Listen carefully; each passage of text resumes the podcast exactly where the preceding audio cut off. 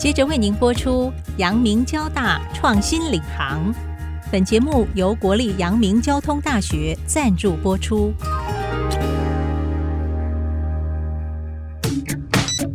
欢迎登入 IC 部落格，让主持人谢美芳带您链接产业趋势，遇见科学、科技、医疗与人类未来。请听阳明交大创新领航专题系列。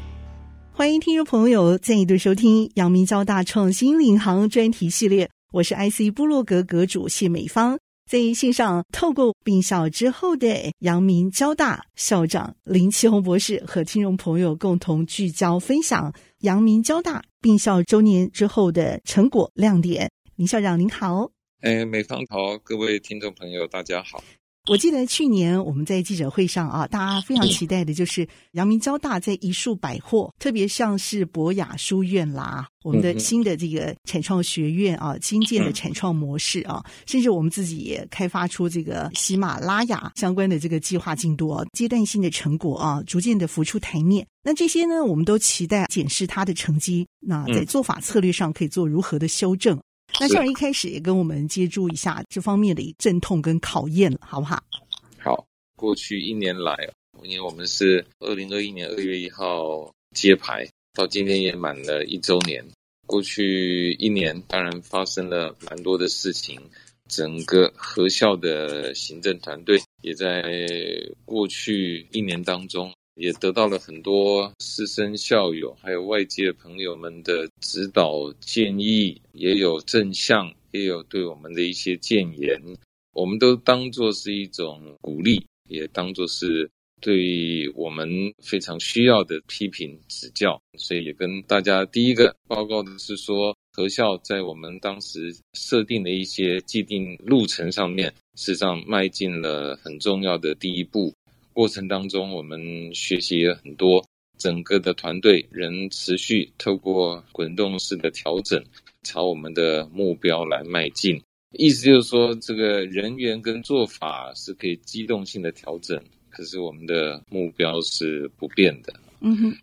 博雅教育其实是我们面对未来多变的环境，我们认为大学教育要有一个更深层的思考。尤其要让我们的这个年轻人哦，面对未来能够有勇气来承担，也有新的愿景去改变未来，去迎接挑战。那因为过去的大学教育不容讳言的是太偏重于这个专业的教育，他把职业教育跟我们大学的一般的博雅的内容呢是混在一起。而且以过去台湾追求经济发展的角度，是更注重专业，对于人文素养的部分比较忽略。对于未来，我们认为人文足够的素养，才能去掌握未来整个世界脉络跟方向。那现在全世界的主题在疫病之后，其实我们看到高龄老化、人本的价值，还有环境的永续。这个是在联合国接触的所谓永续发展计划里边，全球都在重视这个问题。那台湾当然也不能自外于这样一个潮流。面对这样的一个大环境的改变，我觉得大学的教育是我们未来社会中间踏出的第一步。他的人格的养成，对于未来台湾的竞争力是非常非常的重要。所以我们重新思考，也定位合校后大学教育应该如何来进行。那这个当然也参考了很多，包括欧美国家，还有亚洲一些，比如说新加坡啊，呃，他们最近的一些思考的模式。那我们把这个当做一树百货计划里边非常重要的一个主题。那在过去一年当中呢，我们也组成了一个团队。针对博雅教育里边主要的四个内涵：通识教育、专业教育、研习教育及社群教育，那各有一些计划，然后也有初步执行的成效。所以团队已经成立，在秋季的这个学期，就是第一学期，我们也试办了第一期的通识教育全新的课程，跟对于通识教育的我们理念上面的一些的整合。现在很快进入第二学期啊，我们的通识教育的内容会在持续加强。你譬如说以哈佛大学为例，他们都会有一个十年以上的计划去逐步来改革。的确，我们除了盘点现有的通识教育课程之外，我们也发掘了其中的一些的缺憾，会在未来的两三年内啊，逐步把它补齐。那在社群教育的部分呢，我们是呃注重这个住宿的学习，所以我们透过一系列的宿舍硬体的这个改造。我们希望让宿舍有全新的风貌，透过住宿的学习，让社群教育能够有一些新的开展。那研习教育主要是在我们的同学实践习这样的一个课程，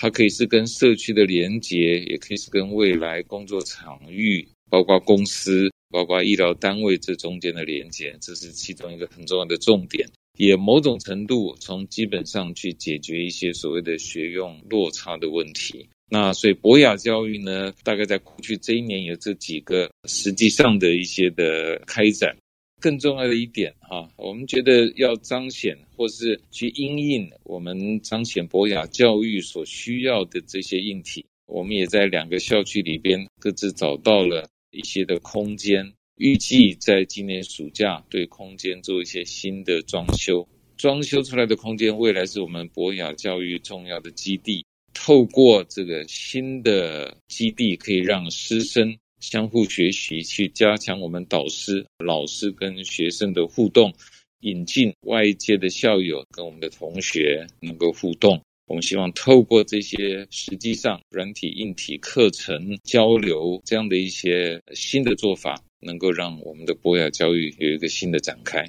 请教您，一加一是不是已经大于二，甚至已经等于十一了？一加一到底等于多少？你是从你的教学量能、研究量能，还是你的行政效能，还是外界怎么看阳明交大？就相对于过去看交大、看阳明，因为有些东西老实讲是没有办法去量化的。是。所以，这个又是我们生物医学跟工程科学一个很不一样的地方。工程科学希望所有的事情都能够量化，嗯哼，生命科学有些时候还是必须保留一点直性描述，不能全部用量化概念来看。反映在师生这样的一个完整体系发展哦，这个融合了生医跟资讯电子这样的一个完整的一个目标发展来看，未来我们有一些是可以精准掌握的，但这样一个精准掌握的精神核心的理念，如何跟这种创新的未来广大的发展哦融合？我想这是你们现在正在努力的方向，对不对？那我们用一些具体的案例来看哦，是好比说我们啊，去年蔡总统到我们国内四所大学的这个半导体产业学院啊，都热闹举行了开办的典礼啊，相当反映出国家要继续培养精英世代人才的热情的理念啊。报考的这个人数规模，同样可以反映得出来，你们在产学这方面的一个融合，直接而落地。我们的蔡总统还开玩笑，他说：“哎，可不可以这个寒暑假也多上一点课啊？我马上就要需要用到，而且你们还要两年之后才出来，对不对？我现台湾就是需要这样一批精英人才了。这方面以这个这个例子来讲，好不好？好，终为始啊！就说今天国家的这个目的是什么？就是我们希望能够从短期来看。积极培养半导体的人才，因为人才不足嘛。可是中长期来看呢，是希望以这个半导体坚实的基础，能够去引领未来台湾下一个世代的产业。那那个次世代产业是不是一定就是半导体或是半导体代工？这个我们不知道。不过这是我们现在非常雄厚的基础，所以要讲未来发展，要以这个为起点。所以这是我从整个国家产业创新学院条例，然后衍生出来。您刚提到的各校就在设置以新的这个条例来设置自己的中心或这个非典型的学院的一个基本的概念。嗯哼。所以我们在做这个事情的时候，我们就问说：我即使现在开始招硕士班，我人才要完成也要两年后，对不对？对。博士班我至少来个四五年吧。啊，嗯。四个大学，每一个学校一百个名额，一年也不过四百个。我们现在如果听到产业界里边的这个需求，动辄是好几万，显然这中间有一个很大的落差。如果以终为始来看，显然这个创新学院应该说是一个火车头。它后面如果没有搭着这个列车的话，我们这个目标是很难能够达成的。所以我们搭的列车是什么？我们陈永夫副校长他刚开始规划产创学院，当到一定的程度之后，那呃，我们现在的孙元成院长接了后续的产创，一百个学生新进大概二三十位的这个老师，然后跟业界去借鉴。陈副校长呢，他做什么呢？他就开始在跟劳动部啊，要申请一个新的计划。我们开始做短期的人才培训，从我们去年年底开办到现在，我们第一期的训练的人员已经拿到结业证书，三个月到半年的时间。然后这些人马上就可以先挹注到这个产业界里边。这个是短程的人才嘛？是，是短程的人，在职的吗？原来不在产创学院里边啊的内容。可是我就说我们要先看到目的嘛，看到目的之后，我们觉得今天光做一个学院其实没有办法解这个燃眉之急，所以我们就很快的就先从这个短期的人才培训这边来着手。那当然，我们的产创学院。目前也已经有这个四十五位的学生注册进来了。嗯，那到年底八月的时候，我们的一百位啊就可以完全到位。那当然，我们就分两条路来齐头并进。这个部分呢，我也想请教一下，它跟半导体产业学院可以做什么样的一个整合？比如说，我的这个产创学院培养出来的学生，他可能是某种程度的这个半导体产业学院的 leader，哦，或者是。这当然中间有差别哈。我们的短期训练的学员，第一个有蛮多是科技大学的学员，因为我们要开这个课，事实上有先跟这些业界去讨论，我们要发这个结业证书的时候，我们的 curriculum 哈，它的学程应该包含哪一些领域？今天训练出来发给的这个结业证书，代表的是在这几个业界所需要的课程领域当中。这些学员都已经完成，OK。当然，未来我们还会做的就是，我们会把一些实习再逐步导入。产创学院里边，我们要培养的，当然就是以所谓未来产业的领导当做我们的标的。以现在的高科技知识密集程度来讲，它当然必须要跟学校的这个研发能够做紧密的结合。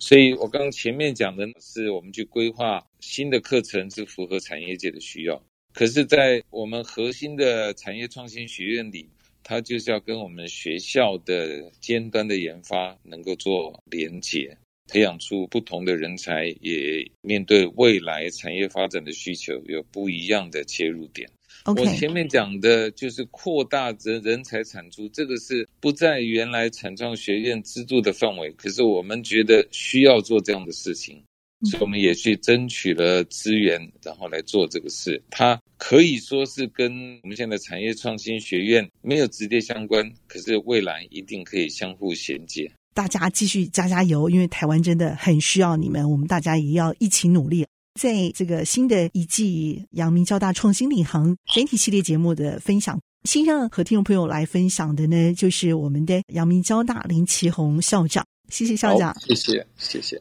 阳明交大创新领航专题系列，我们稍后回到线上。